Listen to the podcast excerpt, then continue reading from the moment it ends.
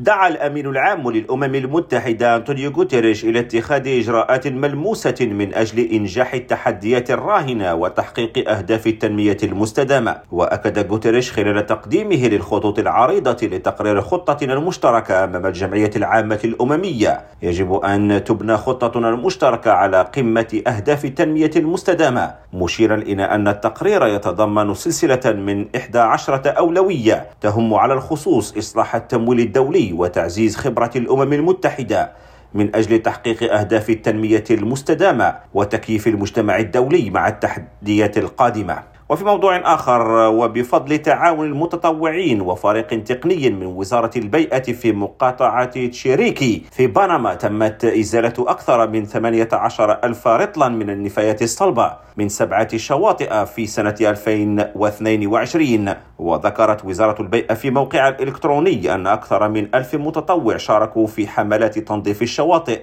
التي نظمت في ستيرو ريكو ووالاس لاخاس وبوكا دي تورو المطلة على ساحل المحيط الهادئ والتي تعد من أهم مناطق الجذب السياحي الساحلي في بنما. كريم عوفيريم راديو نيويورك.